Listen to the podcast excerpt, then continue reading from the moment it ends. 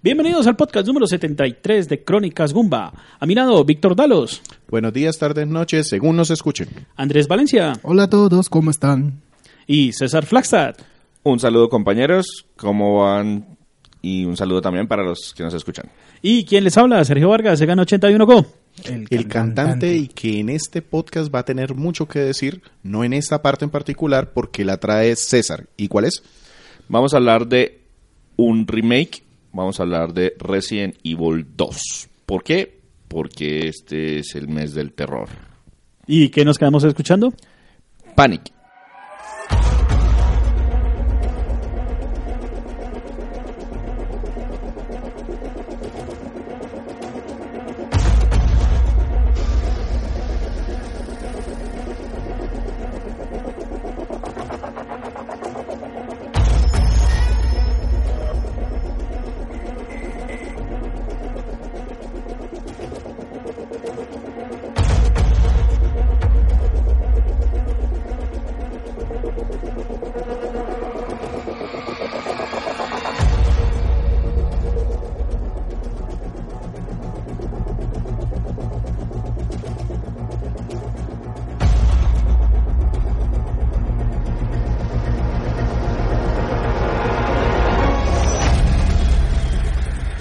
Resident Evil 2 es un remake de un juego que originalmente se lanzó en PlayStation 1. Sí. Y cuando dije que Sergio iba a participar mucho es porque de hecho él hizo una parte, hizo el juego original en algún podcast y creo que hay una reseña escrita, si mal no está. Sí. Reseña escrita no hay, pero, Pero sí en el podcast 29, primera parte, que publicamos en febrero del 2016. Hablamos del juego original, que efectivamente salió para PlayStation 1 el 21 de enero de 1998 y tuvo después ports para otras consolas. Listo, este Resident Evil 2 remake Que no tiene ese money, o sea, en realidad el juego no se llama remake, en ninguna parte es remake. Pero pues así nos toca llamarlo para no empezar. El del 98, el del 2019, el del 98, el del 2019. ¿Y que ¿En qué año salió? ¿Qué consolas lo recibieron? en 2019. No, Eh, que, sí, ro- perdón. que rompimos la regla de los 20 años. Eh, salió para PC, PlayStation 4 y Xbox One el 25 de enero del 2019. Está Listo. fresco para los estándares está. de la página. Para nuestros estándares, sí, que cayó en el mismo año. Está nuevecito con el plástico. Listo, ¿y de qué vamos a hablar antes de entrar al juego? Bueno, vamos a hablar de varias cosas. Primero, vamos a sacarnos la duda encima del, de lo que teníamos la pregunta en el podcast número 29, primera parte. Que Víctor seguía y preguntaba y preguntaba, ¿pero qué es un survival horror? ¿Pero qué es un survival horror? Esas preguntas Y, existenciales de y Dalos. Sergio, no, no. No fui capaz de explicar. No, no fui capaz de explicar. y vamos a explicar qué es un survival horror porque Resident Evil 2 es en esencia un survival horror en tercera persona. Entonces, eh, después de explicarles brevemente en qué consiste ese subgénero, voy a hablarles un poquito de Resident Evil 2 todo. Todo desde el, el princip- del principio de los tiempos, porque es lo mismo, en ese podcast solamente nos concentramos a hablar de el juego como tal y no hicimos retrospectiva de nada. Espero irme hoy, pero bueno, vamos. No, no voy a hablarles de toda la franquicia porque ahí sí nos enloquecemos. No, y nos quedamos hasta la medianoche. No, Resident Evil, es que Resident Evil es Umbrella, eh, Virus, eh, Zombies. Star- Stars. Bueno, entonces primero, ¿qué es el survival horror? Es un subgénero del género de acción. Está inspirado en la ficción de horror, en las películas de terror prácticamente.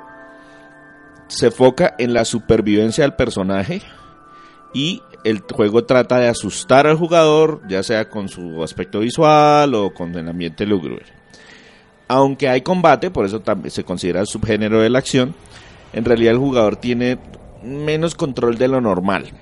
A veces limitan los mu- las municiones o las armas o la salud o la velocidad con la que uno se mueve. Hasta el mismo movimiento del personaje. Exacto. De En- en- tipo tanque. uno está en desventaja contra lo que se puede enfrentar. Entonces, a pesar de que hay eh, esa posibilidad de combatirlos, normalmente es una pelea de tigre con burro amarrado.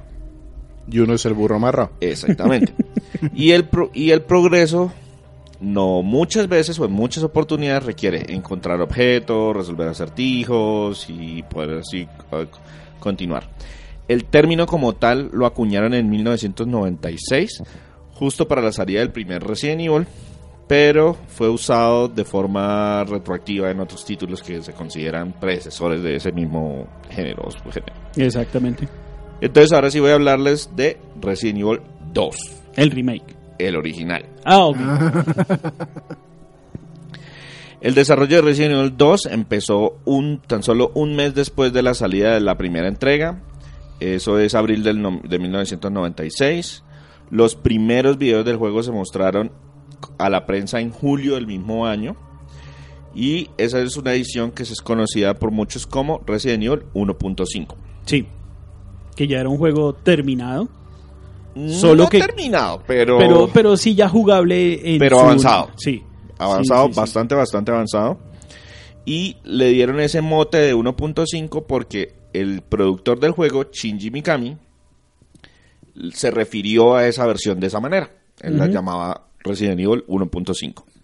Como miren mi juego, pero no me juzguen muy duro. No, él le llamó así cuando apareció la siguiente versión. Y ya les voy a explicar con... Porque es bastante diferente al producto final. La trama se conserva la línea base en ese juego original. los eventos suceden dos meses después de lo que sucedió en el primer juego. Ahí habían dos protagonistas, la ciudad estaba infectada. Pero hay cambios como por ejemplo que Umbrella ya había sido cerrada por los crímenes, porque los crímenes se habían expuesto en Los de la mansión los- y todo. etcétera, etcétera. Y los protagonistas eran Leon S. Kennedy y Elsa Walker. Que no tiene nada que ver con Claire. Eh, perdón, con... Con Claire, sí, ah, sí, con Claire. Sí, con Claire. Lo que pasó ahí es que, ah bueno, adicional a eso, cada uno de los personajes tenía otros eh, personajes no jugables que le iban a ayudar como soporte. Algo de eso se mantuvo en la versión Definitiva. final. Y los modelos de los enemigos eran mucho más sencillos de los que vimos en la versión final, entonces se podían generar mucho más eh, zombies en pantalla al mismo tiempo. Y había una, un enfoque un poquito más hacia la acción. Eh, ese juego se tenía programado que saliera al mercado en mayo de 1997. Sin embargo, cuando el juego estaba más o menos como en el 70% determinado, de hecho ya estaba bastante avanzado, Mikami no sentía que el resultado fuera el, Satisfactorio. sí, el, el correcto. Completamente aterrador. Eh, no, lo- Eh, él, lo, él lo que decía es que en una entrevista que dio para un para un- una guía de Resident Evil 2, él dis- decía que las mecánicas y las localidades, o sea, los sitios donde ocurría la acción, le parecían sosos y aburridos. Shinji Mikami no estaba dirigiendo el juego. Él solamente era el productor. El director del juego era Hideki Kamiya, un novato en ese momento en Capcom. El supervisor de Mikami se llamaba Yoshiki Okamoto y él tenía otro problema con el juego. Y es que la trama le parecía muy concluyente para permitir futuras entregas. Como que dice, ese segundo juego cerraba la historia de Resident Evil y no podían sacar más juegos más adelante. Entonces lo que hizo ellos, él quería que se construyera como un universo, una meta historia. Sí, no me mate la mina de oro antes de abrirla. Exacto. y lo que hizo fue que contrataron a destajo a un guionista profesional que se llama Noboru Sugimura para que fuera consultor en el proyecto. Es decir, tenemos un problema, por favor, eh, colabórenos acá. Y el man llegó a resolver el problema. Y Okamoto quedó tan impresionado con la velocidad de las respuestas y la facilidad con la que las encontraba que finalmente lo nombraron a él escritor de escenarios y aparecen los créditos como prácticamente el escritor del juego. El título fue retrasado entonces hasta enero del 98 y trataron de reutilizar lo más que se pudo de la versión inicial. El número de los, de los polígonos de los enemigos y de los personajes aumentó y eso redujo la cantidad que podía aparecer al mismo tiempo en pantalla. Los escenarios fueron en su mayoría reconstruidos y finalmente incorporaron una idea que Camilla había presentado hacía tiempo, pero que nunca se había puesto, se había hecho efectiva, que es el Zapping System.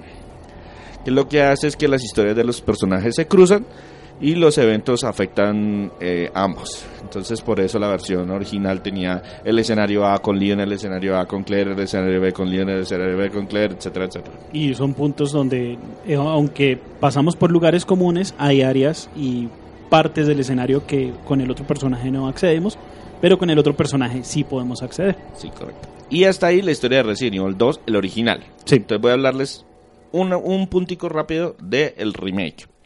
La idea del remake para, esta, para este juego apareció por primera vez en el 2002, luego de la exitosa salida de Resident Evil Remake para la GameCube, pero al creador de la franquicia o el creador de la serie, Shinji Mikami, no quería distraer al equipo que estaba trabajando en Resident Evil 4. Ese proyecto ya se había retrasado y también tenemos un podcast en el que explicamos todos los problemas que tuvo en su momento. En agosto de 2015, el productor Yoshiki Irabuyashi anunció en un video que el remake había sido aprobado y que estaba en desarrollo y no se volvió a saber más del título hasta el, E- el E3 del 2018 cuando ya mostraron un tráiler, cuando mostraron jugabilidad, etcétera, etcétera. Y no hay mucho más que decir del desarrollo de ese juego, solamente que trabajó un montón de gente. Sí, lo tuvieron muy de bajo perfil, pero cuando sacaron información fue muy completa. Incluso ese tráiler en donde empezamos en los ojos de una rata, todo el mundo estaba, ¿eso qué es? ¿Eso qué es? ¿Eso qué es? Hasta que se vio ya en qué universo estaba y el hype por el techo. Listo, hasta ahí entonces la historia de Resident Evil 2. Es una historia que de pronto mucha gente conoce al ser un juego, pues su juego base tan antiguo, pero muy seguramente muchos de los eh, nuestros escuchas más actuales no saben de qué trata Resident Evil 2. ¿Cuál es la historia entonces detrás de este juego? Bueno, la trama. La trama como tal ocurre en una fecha en septiembre del 98. El- la trama es esencialmente la misma trama del juego original. Hay dos posibilidades de personajes. Leon S. Kennedy, que es un policía novato que se dirige a tomar su posición como oficial eh, de policía en Raccoon City. Y Claire Redfield, que es una estudiante universitaria que está buscando a su hermano Chris, eh, también en la misma ciudad de Raccoon City. Ajá. Para, para hacer un pequeño recorderis, Chris Redfield Es el es el protagonista. protagonista de Resident Evil 1 y de las siguientes secuelas de Resident Evil 6 y si no esté mal también de Resident Evil, de Resident Evil 5. 5 y 6. Ujú. Bueno, entonces en ese momento son atacados en una estación de servicio allá a las afueras de la ciudad. Deciden entonces los dos ir en, en búsqueda de la estación de policía, que podría ser un lugar seguro en función de que tienen armas y que... Hay pues, policías. La policía sí. Y en el camino sufren un accidente que los hace separarse. Y entre el fuego y los gritos y de- pon- se ponen de acuerdo para decir, bueno, entonces los dos vamos a ir a la estación de policía. Yo por mi camino, usted por su camino. Y el objetivo inicial es solamente sobrevivir y reagruparse. Sí. Sin embargo, pues dependiendo de qué personaje usted haya seleccionado, pues usted vive la historia de Leon o la historia de Claire. Que se tocan tangencialmente en varios puntos y realmente nunca logran reunirse. Eh, Sino así hasta el final. Así, sí, sí, así, Sí, el plano les funcionó muy bien. exacto. Pero por lo menos la idea es esa. El objetivo es solamente sobrevivir y escapar con cada personaje.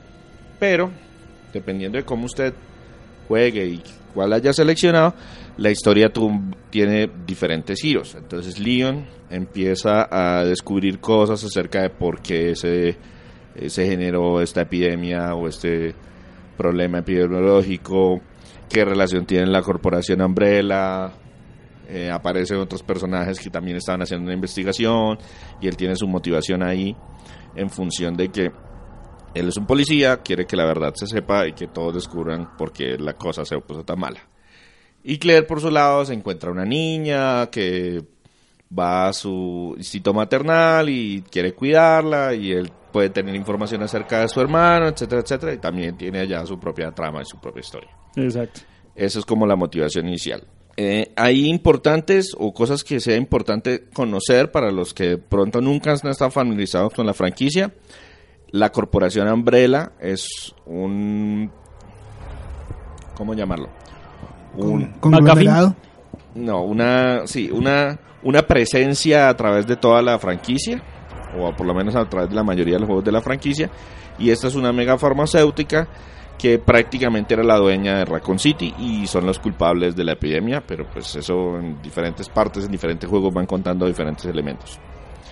Sobre esta versión en particular, la ambientación es mucho más realista y la, la tratan la situación como con más seriedad que en los juegos anteriores, porque los juegos de Resident Evil siempre han tenido ese, ese Ambiente. aspecto, esa ambientación de película B de los 70. Sí, cosas de zombies y eso. No, más, Sí. más bien preferiría una película B de los 80 de zombies.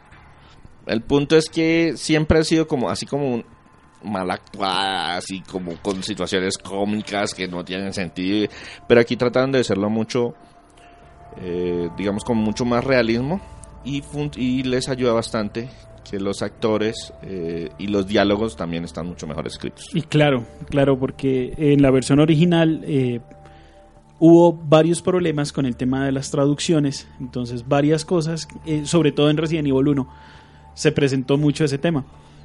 Traducciones mal puestas que al, al ser Más- llevadas más- al inglés, Más que las traducciones, en, cuando yo estaba leyendo acerca de Resident Evil 2, uno de los problemas grandes que tuvieron es que cuando los, a los actores les dijeron cámara, acción, no había nada.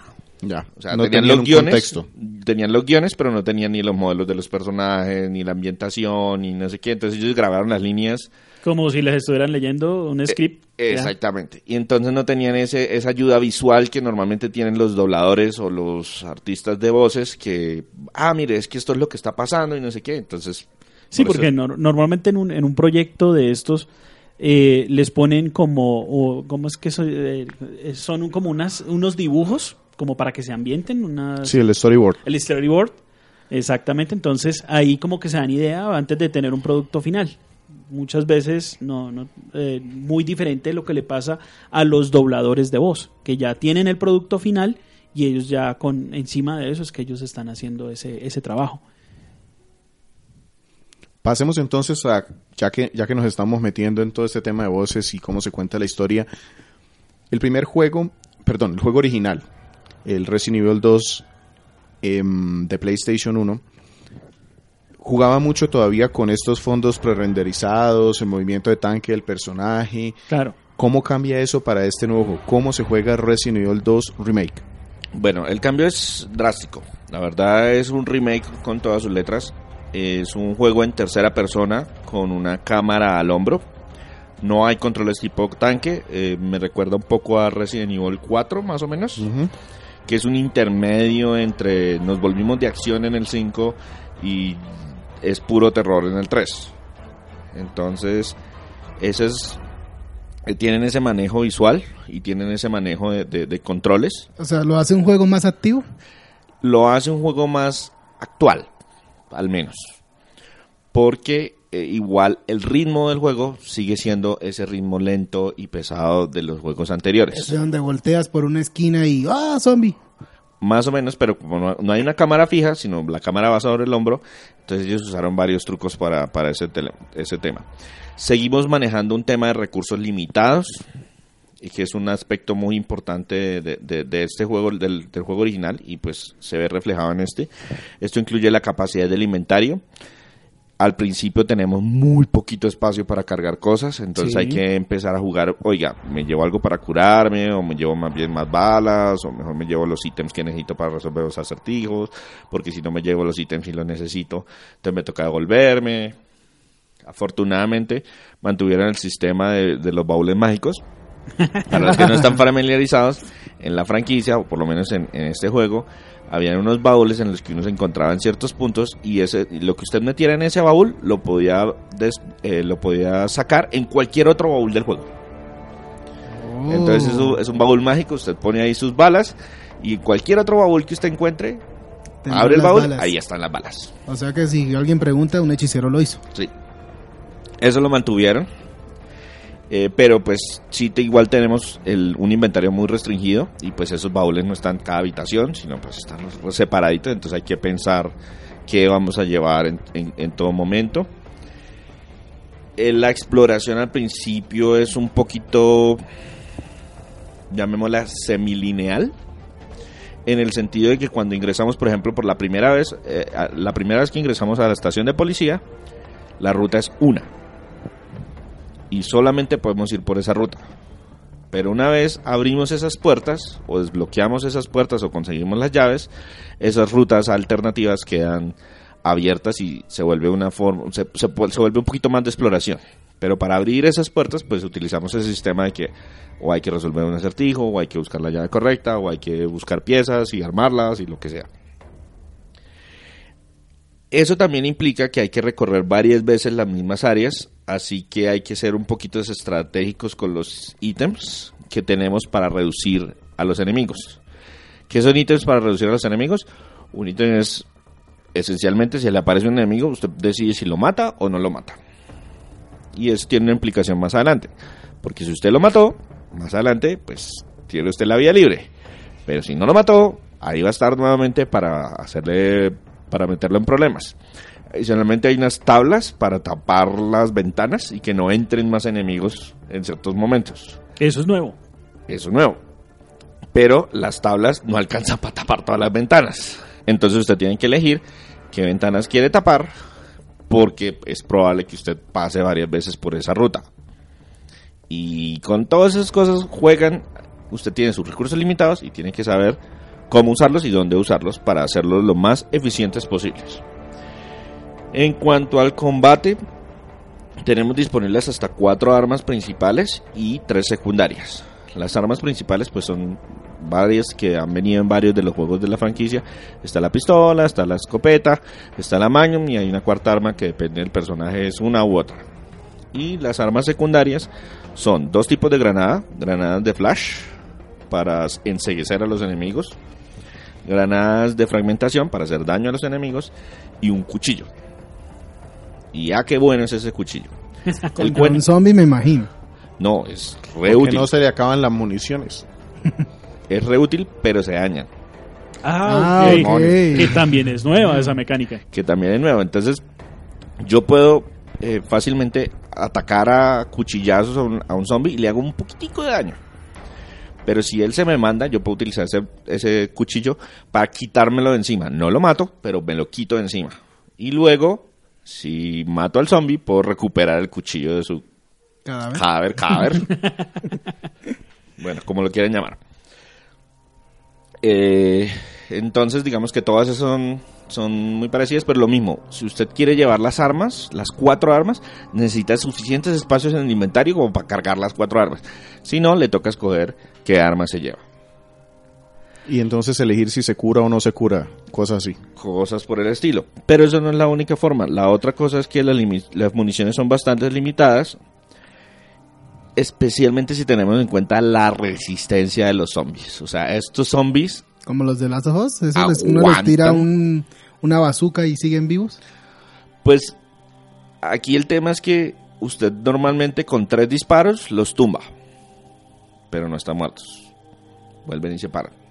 No, y otros tres disparos, y otros tres disparos, y vuelve y los tumba. Pero ¿cómo puede un Y muerto siguen estar- muertos. Y como, pero ¿cómo puede un muerto volver a morirse? Y- Y entonces, ¿cómo lo, cómo lo remata? No hay forma de rematarlo realmente. Ok. O sea, usted si tiene la puntería suficiente, puede dispararles directamente a la cabeza. Y si tiene algo de suerte, la cabeza estalla. Y si la cabeza estalla, ahora sí, está muertos muertos. No Sí, porque normalmente, en el juego del 98 uno jugaba contando las balas. Uno sabía que con cuatro balas uno tumbaba, lo, lo, lo mataba. Entonces, eh, pero con dos tú lo podías tirar. Entonces, No, normalmente... aquí, aquí hay zombies que usted les, bat- les bota 10, 12 balas y siguen parándose. No, claro, esa mecánica es muy interesante. Pero entonces también com- compensaron un poquito eh, permitiendo hacer balas. Entonces, esa es una mecánica. que- Bueno, antes de saltarme a la mecánica de, de- de hacer cosas o de combinar elementos, hay que mencionar que lo otro que hace que uno falle y falle y falle tiros es la forma como se mueven los pinches zombies. Y es que no van lentamente en- en, Eh, en línea, En en, línea fila re- india, como pasaba. Sí, sino que se bambolean, se mueven para un lado y como que eh, tienen caídas y... Cojean en el último segundo cuando uno ya va a disparar y... Aquí César está haciéndonos la demostración, entonces hace un pasito tuntún a un lado o luego al otro. Entonces ese, ese bamboleo hace que uno también falle más Mucho disparos de los que le gustaría. Para recuperar energía y para también obtener más balas, seguimos utilizando el sistema de, de- de- de hierbas. Sí. Esas hierbas mágicas que tenían. Las verdes y las azules. Las verdes, las rojas y las azules. Ajá.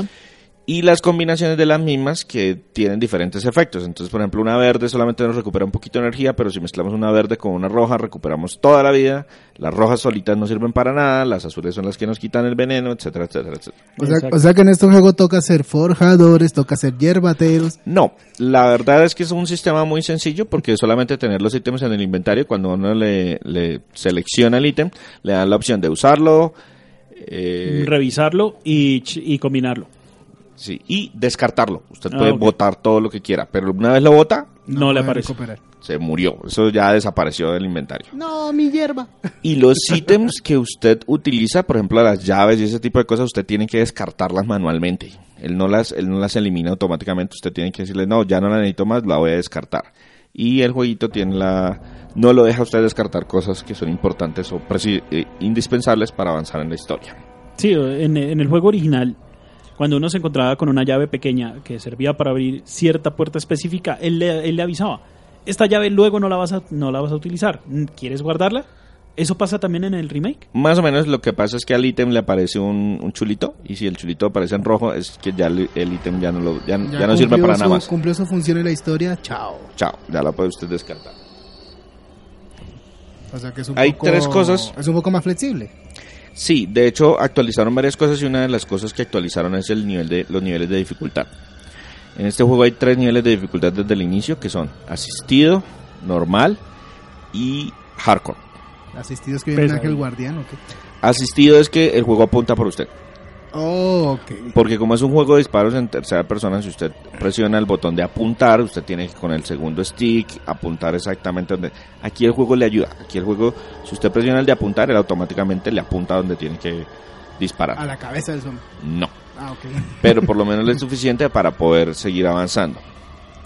Otro tema que cambiaron es que en el modo normal y en el modo asistido usted puede grabar las veces que quiera, Esa Mientras- la tenía. mientras encuentre una máquina de escribir. Y cintas.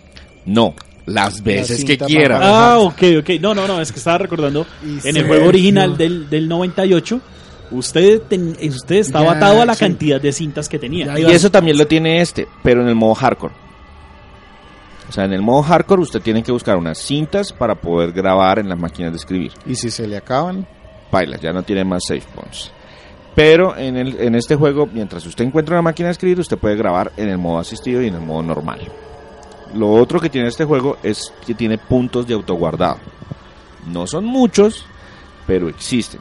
Es decir, que si a usted se le olvidó guardar o lleva mucho tiempo, puede que, la, puede que pierda 20 minutos de juego, pero no le toca desde el último punto de guardado, porque hay momentos en que, oiga, va contra un jefe, ah, listo, yo me voy a encargar de guardar por usted. Uno no se entera hasta que le toca, hasta que se muere y le digan, le dicen continue o load. Entonces, si usted le dice continue, él busca el último punto de autoguardado que tenga, que siempre es posterior a la versión que usted. y En el peor de los casos es en el mismo punto donde usted guardó. Entonces eso también facilita un poquito progresar sí, dentro del juego. O sea, el juego ya no es tan mature, sino que ahora ya es más PG-13. No, ¿por No, qué? sigue siendo mature porque la temática es la misma. Y eso no tiene la, la, la clasificación La del juego no tiene, dificultad. No tiene nada que ver con la con, con el contenido del mismo. Eh, ¿Qué más tengo que mencionar ahí, así como importante? Bueno, eh, otro tema que también se mantuvo es que se incorporó el, el second run. Y es que si jugamos de nuevo con el otro personaje, eh, no jugamos la misma versión de la campaña, sino es una variación que añade y que cambia algunos elementos para mostrar las que las cosas estaban sucediendo de forma simultánea. Pero seguimos teniendo el lado A y B. No. O sea, ya no son cuatro pasos, sino solamente dos. Entonces, usted lo podría ver de esta forma. Si yo juego, si uno juega con Leon inicialmente, está jugando el escenario 1 de Leon y luego uno puede seleccionar o empiezo el escenario 1 de Claire o hago un second run, que sería como la parte 2 del escenario y entonces ahí es que se cruzan las cosas, porque si no es como si volviera a empezar y ignoraba todo lo que el otro personaje hizo. Sí. ¿Y qué pasa en esos, en esos casos? Pues primero cambian cosas como por ejemplo la ruta por la que uno entra a la, a la estación de policía, algunas puertas cuando uno llega ya están abiertas, algunos ítems cuando uno llega ya no están disponibles y cosas por el estilo. Entonces se afectó en parte la partida, la segunda partida, dependiendo de lo que yo hice en la primera. Claro. Ok. Eh, creo que eso ya sería todo en cuanto a la jugabilidad, no sé qué más. Hay un poquito de contenido adicional, hay trajes, hay modos, eh, hay un cuarto superviviente. Hay, no sé, secuencias de, de acción o... No, ¿No? juego de terror. no sé. Aquí, aquí creo que volvemos a tener a Tofu. Sí, este es el cuarto sobreviviente. Ah, bien. Porque el tercero es Hank. Pregunta, en cuanto a el sentimiento, digamos que como el segundo era, el original era tan claustrofóbico en la forma de, de manejarse, ¿se logra ese mismo efecto aquí? Sí, pero lo hicieron a través de la, de la parte del, del apartado visual. O sea, sí lo Es más lograron. grotesco, y jugaron mucho, por ejemplo, con el tema con el con la cámara. Cuando jugábamos el original era que era una cámara estática, entonces ponían a los zombies justo más allá de la cámara y sonaban los zombies. Entonces uno sabía, rayos, ahí hay algo. Pero no lo veo porque el juego no me permite verlo de esa manera. Aquí como yo tengo la cámara en el hombro, hacen más o menos lo mismo, pero fue con el rediseño del área. ya. Entonces Entonces, hay un- ahora me ponen pasillos, hay más, ventanas para exacto, entrar. hay más cruces, hay más, hay más dobletes. Ah. Y allá al otro lado, uno es igual sigue escuchando. Igualmente también arreglaron el tema de la iluminación. Porque en el juego original, digamos, todo era iluminado. Sí, Entonces claro. uno, ah, bueno, no se, no, no se asustaba uno tanto con el tema, pero en este juego del, no- del 2019 sí afecta muchísimo la iluminación. Entonces, a pesar de que uno está en un lugar encerrado, Otro, Están las luces otro apagadas aspecto de pronto que zombies la, ahí. que vale la pena mencionar es que ya una puerta no detiene un zombie. ¿Por qué? Porque en el juego original las puertas se utilizaban como modos de cargar y entonces usted solamente tenía un cuarto o un pasillo cargado en ese momento. Si usted cruzaba ese pasillo, ya usted es inmune a todo. Sí. Aquí no. los malditos aprendieron a abrir puertas. Siempre han sabido abrir puertas, pero la no, tecnología ahora se los los zombies permite. tienen pulgares, ya aprendieron fue a agarrar. Lo único que tienen que hacer es empujarla. Ah, Ah, ok. Bien. Ah, oh, yo sí tengo una pregunta. ¿El, el cambio de vista a tercera persona mejoró la, la jugabilidad o se extraña todavía algo de la, digamos, de la, de igual forma que te- de la visualización que tenía Es que es muy antes? difícil definir mejorar. Porque Porque era es, es es uno de esos juegos, es uno de esos juegos que está en las listas de los mejores juegos de muchísima gente. Y esta es sencillamente como un ajuste para tratar de dar ese mismo sentimiento y narrar esa historia. Exacto, pero que si se siente bien, sí, se siente muy bien.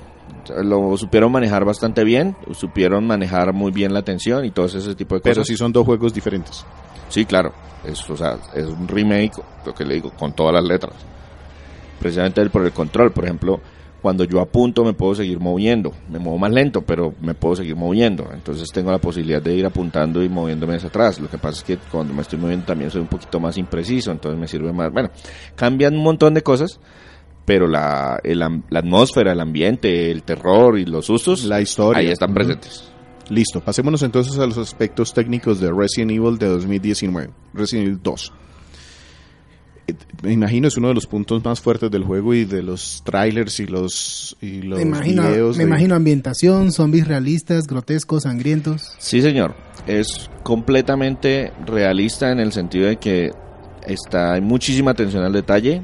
Lo que rediseñaron, las locaciones que rediseñaron, las rediseñaron pensando en cómo de verdad debería ser. Porque una no sé ciudad si. devastada por zombies. No tanto una ciudad, porque la ciudad usted pasa muy poquito tiempo. Muy poquito, era un pasillo para entrar a la estación. Mm, tampoco era tan poquito, pero. Eso fue lo que yo jugué y, los, y las cañerías. Pero sí, sí hay un, sí hay un rediseño eh, significativo de muchos, de muchos lugares y ese rediseño tiende hacia el realismo. Es decir, en esta estación de policía hay baño. Si ustedes se acuerdan del juego original, no había baños. ¿Por qué? No tengo ni idea, pues una estación de policía tiene que tener baños, pero aquí sí hay baños. No, habían puertas cerradas que Sí. uno solamente eran decoración. Entonces uno decía, bueno, aquí puede estar el baño. O tendrían letrines. El punto, el punto es que también la, la misma estructura del juego, eh, lo cambia, cambia, cambia muchas de esas cosas.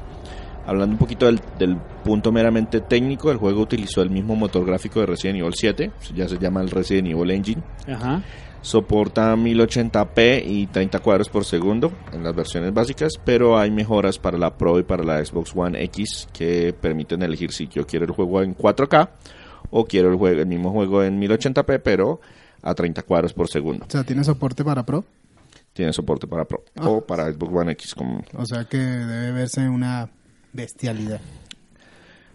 Pues sí y no, porque también los ambientes son mucho más oscuros, entonces hay mucho detalle, pero no, la diferencia entre uno y otro no es tanta. Y los 30 a 60 cuadros por segundo es más como para ver la acción más movida, pero tampoco es un juego así de acción. Frenética, Frenética, que tenga que estar que- pendiente del... del- Correr y correr, y no, la explosión y el- no, no se nota tanto, pero igual se ve muy bien, el juego se ve bastante bien. Es ¿Y se oye bien? es bastante sangriento y violento. Y bastante, bastante porque como es hiperrealista, ya no es, ah, una manchita de sangre. No. Sí. Eh, casi al principio del juego encuentra un man con que uno lo partieron en la mitad y se ven las vísceras regadas y uno... Ah. Pero pues es parte de la, de la ambientación. Con respecto a los personajes, también los modelos los cambiaron, rediseñaron los personajes y los crearon basándose en personas reales, utilizaron personas reales como guía. Entonces, por ejemplo, Leon fue basado en un modelo rumano que se llama Edward Badaluta. Claire fue diseñada con base en una modelo también que se llama Jordan McEwen y Marvin, un policía que aparece prácticamente al inicio del juego, eh, también fue modelado con respecto a un productor musical que se llama Patrick Levar. Con respecto a ese hay una curiosidad y es que en la época de los 90 se decía que el modelo había sido Will Smith. O se parecía muchísimo a Will Smith el modelo de, de Marvin. Sí, pero en este momento no. Yo creo que debe ser un tema de, de, de licencias, un tema No, no, no, de no, no. No, ellos rediseñaron todos los personajes para que se vieran precisamente más, re- muy real- mucho más realistas. Porque Leon era un niño caribonito que no tenía las proporciones adecuadas. Claire era demasiado estilizada. Eh, Ada también era lo mismo. O sea, no, no parecían personas reales, eh, parecían caricaturas de personas. Y lo que se podía hacer en la época. Lo que y se esto se ajusta mucho más a un esquema realista de, de lo que Exactamente, que uno dice, sí, ese man me lo puedo encontrar en la calle. A veces para mejor, a veces para peor. Ahora sí, como mencionaba Andrés, les cuento algo acerca del No, sonido. pero yo sí quería saber de pronto de esos monstruos que salen, porque en el juego no solo salen zombies, salen un montón de monstruos y hay cosas como un jefes montón es finales. un, un montón es, es, una, es un poquito exagerado, pero sí, los monstruos están los monstruos clásicos. Bueno, los- yo no sé, lo que pasa es que yo clasifico un Doberman sin piel ya como un monstruo. No, sí, por eso, pero la cantidad realmente no es muy, no es muy elevada. No, no son los- variados. No son, no, no, no hay mucha variedad, pero todos los que están están perfectamente bien diseñados. O sea, los leakers, que son los clásicos, el monstruo clásico que, que agregó esta, esta versión es realmente Más grotesco de... es de- bastante grotesco y es una pesadilla de verdad encontrárselos porque ellos son ciegos pero no sordos entonces si usted camina muy lentamente puede pasar alrededor de ellos pero ellos levantan la cara la cara y parece que lo estuvieran oliendo las animaciones son muy precisas muy realistas para por así decirlo O sea, se levantan y dicen ardilla. No se levantan mueven la lengua se montan por las paredes caminan no es, es- es realmente grotesco Es que y eso es- y eso fresco.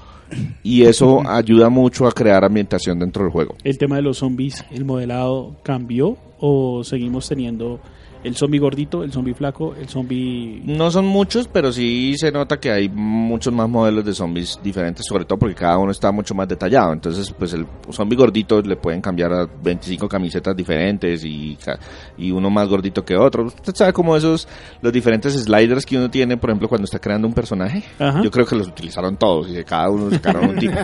Igual no son muchos zombies. ¿No? No son muchos en cuanto a cantidad. Yo creo que en ningún momento hay muchos zombies en pantalla. Porque con que lo encuentren a uno o dos al tiempo ya uno está en problemado.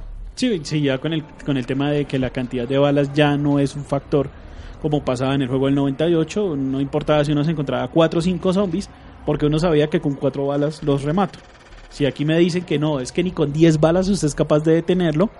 Dependiendo De, de, cómo de de pronto Entonces- como apunte y un poquito de la suerte que haya tenido. Sí.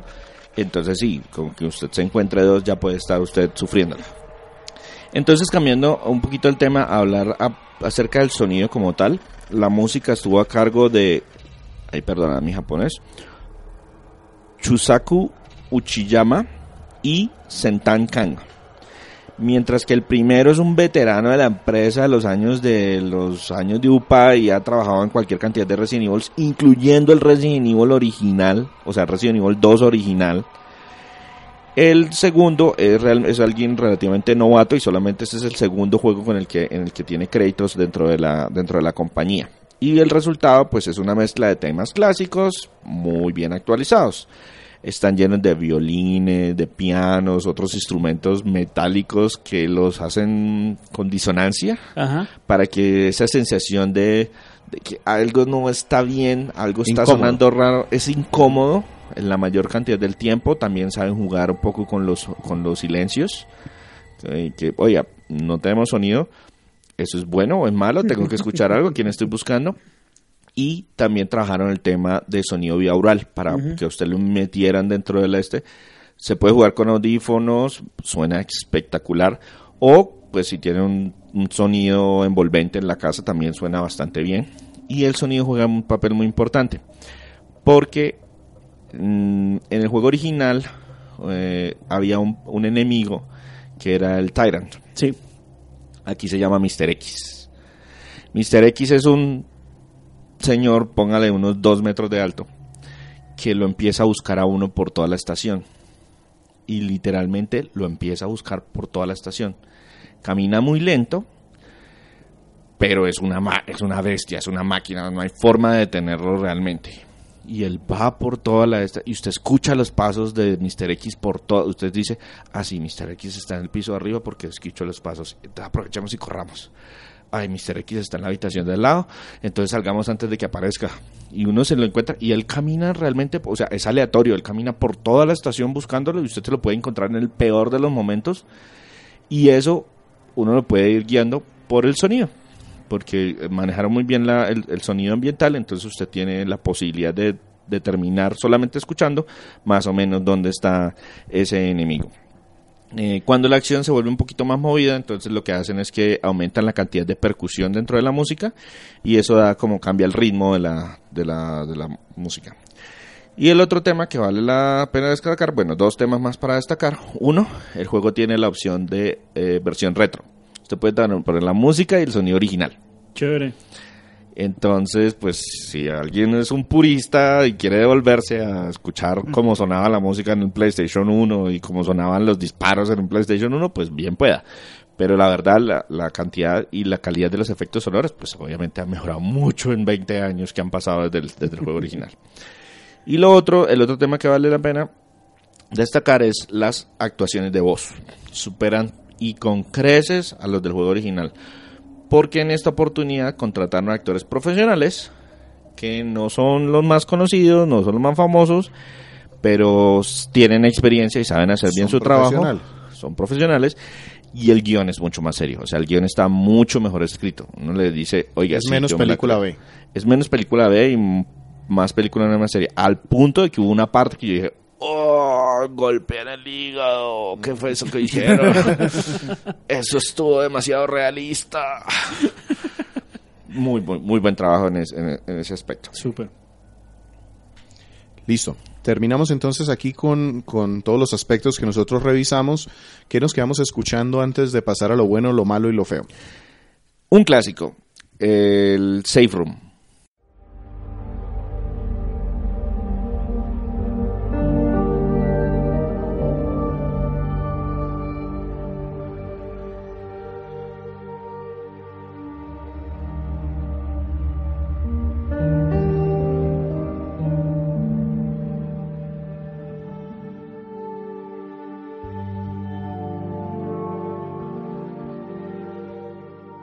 Resident Evil 2 Remake, un juego de 1998 y su remake del 2019, porque hablamos de los dos al tiempo.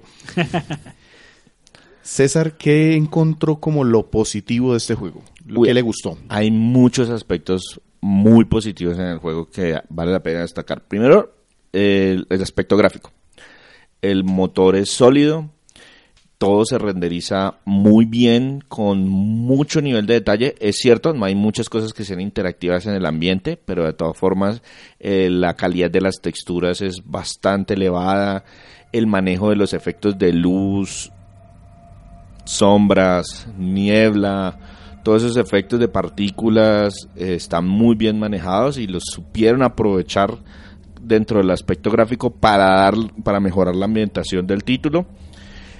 Otro aspecto técnico que también vale la pena destacar es el, el- el- el tema del sonido, la música. el- hay bastantes tonadas, es un juego que no es demasiado largo y aún así sentí que hay suficiente variedad en la música como para llevarme durante todo el tiempo sin que sienta yo que se están repitiendo una y otra y otra. Ah, mire, la misma canción, la misma canción, la misma... No, hay suficiente variedad, a pesar de, pues, de que todo el tono es así lúgubre y, estresante y presión, y presión psicológica eh, en todo el tiempo. Otro, eh, la actualización mecánica que hicieron, de verdad se siente como un juego moderno.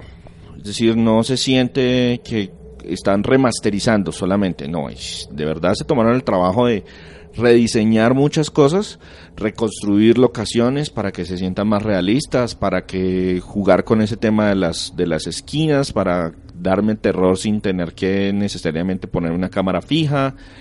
Mecánicamente, pues yo siento que estoy más en control del personaje, pero como jugaron con ese tema de la dificultad y la, del, de lo que aguantan los diferentes eh, tipos de enemigos, entonces también uno siente, oiga, tengo yo sé de dónde estoy apuntando, pero no necesariamente eso garantiza mi éxito. No es, hey, vamos a matarlos a todos. Eh, hay que manejar todavía todo el aspecto estratégico del juego de, de ahorrar balas, de ver qué ítems me llevo. eh. Esas limitaciones tra- las, las trataron de mantener y eso crea dos temas muy importantes. Uno, tiene una excelente ambientación. O sea, yo me las creo, que estoy en un apocalipsis zombie, que estoy manejando a mis personajes, que tienen las motivaciones y que estamos en la mala y de verdad tengo que sobrevivir con mi, con mi equipo, tengo que sacarlo adelante. Y lo otro, pues que también al mismo tiempo es muy fiel al original. ¿Qué es ser fiel al original? El juego causa miedo, el juego causa ansiedad. Eh, muchas veces me he, he pegado sustos yo, se ha pegado sustos mi esposa, sin que sean scare jumps dentro del juego, que, que los hay, porque pues hacen parte de la franquicia. Un scare jump es que yo voy caminando muy tranquilo y ¡pum! sale algo de, de repente que nadie esperaba. Pero también, por ejemplo, yo estoy, maté a un zombie, lo doy por muerto, avanzo dos pasos, estoy matando al siguiente, Y el otro y llega. cuando me doy cuenta, el de atrás ya se paró y me está mordiendo por detrás. Y yo, ¡ah! No lo vi venir. Y ese ambiente de tensión se mantiene muy bien. Entonces, ¿viste algo malo en el juego, en este remaster, este remake? ¿Realmente malo? No, Nada que te arruinara la experiencia. nada. ¿Y tú, tú ya lo pasaste? Sí, claro. ¿Cuánto tiempo tomó? El escenario inicial son más o menos 8 o 9 horas aproximadamente. O sea, cuando usted llega y dice, pues me acuerdo de un montón de cosas, pero como todo está ubicado más o menos, o sea, por ejemplo, les doy un ejemplo puntual de que se parece mucho, pero no es igual.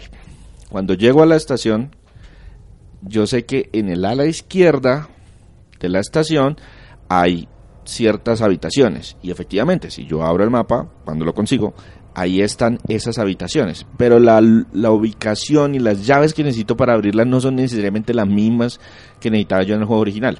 Entonces, a pesar de que ya la yo ya había jugado bastante el, el juego inicial, pues aquí es mucha exploración y mucho conociendo todo de nuevo. Y entonces la primera vez que se lo termina uno, son más o menos 8 o 9 horas con el primer personaje. Y está también el segundo escenario, que ya se demora un poquito menos porque ya va como cogiéndole la Ya le cogió mecánica. la mañita. Exacto. Entonces pasemos a lo feo si no le encontraste algo malo. Recuerdo, lo feo son esas cosas que le pueden afectar puntualmente aquí a quien lo jugó, a César en este caso, eh, pero que no alteran o no dañan la experiencia al final, la global. Yo tengo dos feos en este caso. La primera es el ritmo. Por ratos puede sentirse demasiado lento. Es decir, como que siento que no pasa nada y es porque estoy volviendo a visitar. O sea, fui algo eficiente eliminando las amenazas. Entonces, pues, ay, hay que abrir tal cosa. Ah, bueno, corramos hasta no sé dónde, tal, tal, tal, devolvámonos por no sé dónde, tal, tal, tal. Entonces, nada. y no pasó nada.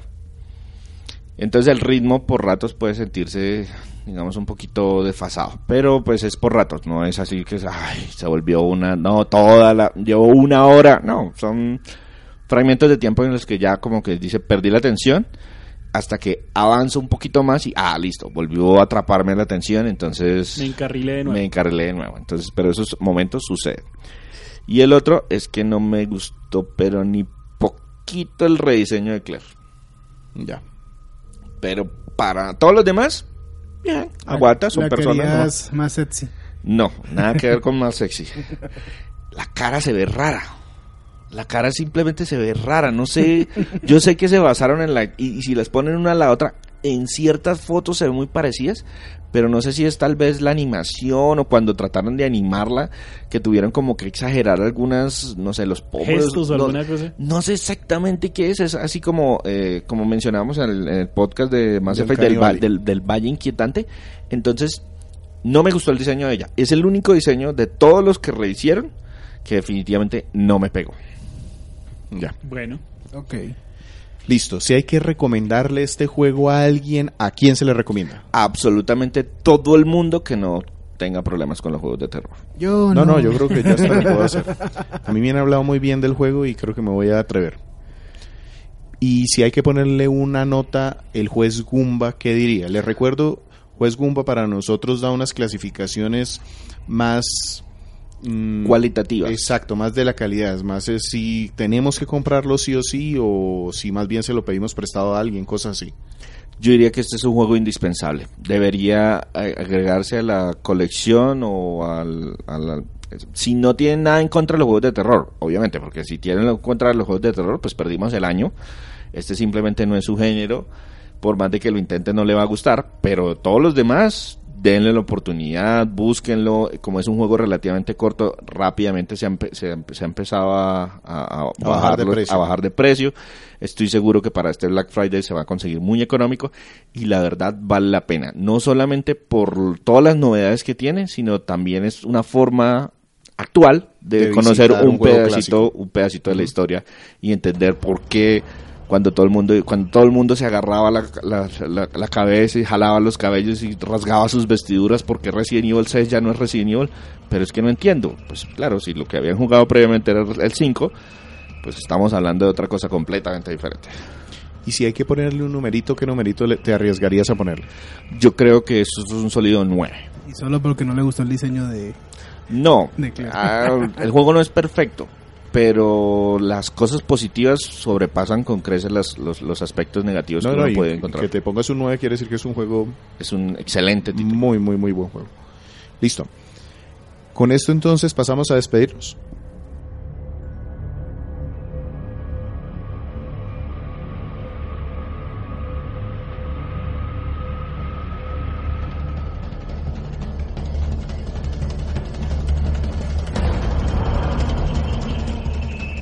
Antes de despedirnos, vamos a recordar las reseñas. Esta va a ser un poquito más largo porque llevamos dos podcasts completos sin, sin recordar que hemos escrito. César, ¿tienes por ahí a la mano? Sí, señor. Eh, desde casi agosto publicamos la reseña de Animaniacs para la Super Nintendo, un juego basado en la serie de televisión del mismo nombre. Publicamos también la reseña de Shock Troopers Second Squad, un juego de la Neo Geo. Se lo escribió Víctor. Sí. Dos jugadores, Y mucha acción. muchísimas explosiones. También tenemos la reseña de Final Fight para la Super Nintendo. Un port bastante Recortado. recortado del juego original de arcade. Tenía bastantes limitaciones en el número de personajes que aparecían en pantalla. Era para un solo jugador, etcétera, etcétera. También tenemos la reseña de Castlevania Area of Zorro para el Game Boy Advance. Un excelente título muy de la línea de Metroidvania. Tenemos una reseña de un escritor invitado que es un amigo que se llama Camilo y que nos escribió la reseña de Wet, un título de acción en tercera persona para la Xbox 360. Tenemos también la reseña de Comando para la NES. No hay que confundirlo con Bionic Commando, a pesar de que ambos títulos son de Capcom O Capitán Comando. o Capitán Comando, que entre otras cosas el diseño de los manuales de Capitán Comando es horrible. Pero este es un título de acción en, de- desde vista superior y tiene la particularidad que fue uno de los primeros juegos de Capcom que desarrolló Capcom para la, para la NES. Entonces pues mejoró mucho la calidad con respecto a títulos anteriores. También tenemos la reseña para Dreamcast, es nuestra primera reseña de Dreamcast. Ma- Más o menos, sí. Es Dreamcast. Dreamcast porque ahí la jugué. eh, eh, Street Fighter 3, Third Strike. Third Strike, la tercera entrega de la tercera entrega de Street Fighter. Dreamcast, cof, cof. Y pasó un poquito desapercibido en su época. De hecho, máquinas de, de Street Fighter 3. La versión de arcade era muy Mm, complicada. muy poquito, Yo creo sí. que no lo vi, yo nunca lo No, vi. no, t- casi todo era SNK y su Kino Fighters. Ahora con las reediciones y las compilaciones se ha hecho mucho más fácil de conseguir y vale la pena probarlo. Es un juego que técnicamente era un punto muy alto en su época y sigue estando muy vigente. Y el último juego que quiero mencionar es la reseña de Mega Man Zero, el original. Nosotros ya teníamos un podcast dedicado a ese juego, pero aprovechando que van a reeditarlo en, en una compilación para varios dispositivos, para varias consolas, eh, también entonces traemos esa reseña. Ya tendremos dos Mega Man Zero reseñados, Mega Man Zero 1 y Mega Man Zero 2. La venganza. Nuestro podcast se publica de manera semanal en iTunes, iBox y TuneIn Radio, también en Google Podcast. También nos pueden encontrar en nuestra página de internet www.cronicasgumba, donde semanalmente publicamos nuestro podcast y reseñas retro de consolas y videojuegos. Nuestras redes sociales www.facebook.com slash crónicasgumba y nuestro Twitter donde tratamos de ser un poco más activos que es arroba crónicasgumba. Sin nada más, Víctor Dalos, Muchas gracias el día que nos hayan escuchado. César Flagstad, Un saludo para todos y no olviden visitarnos la página, darnos el like en el Facebook, seguirnos en Twitter, estar en contacto. Andrés Valencia Que estén muy bien y gracias por escucharnos. y quien les habla, Sergio Vargas, Segan 81 Go. Hasta pronto.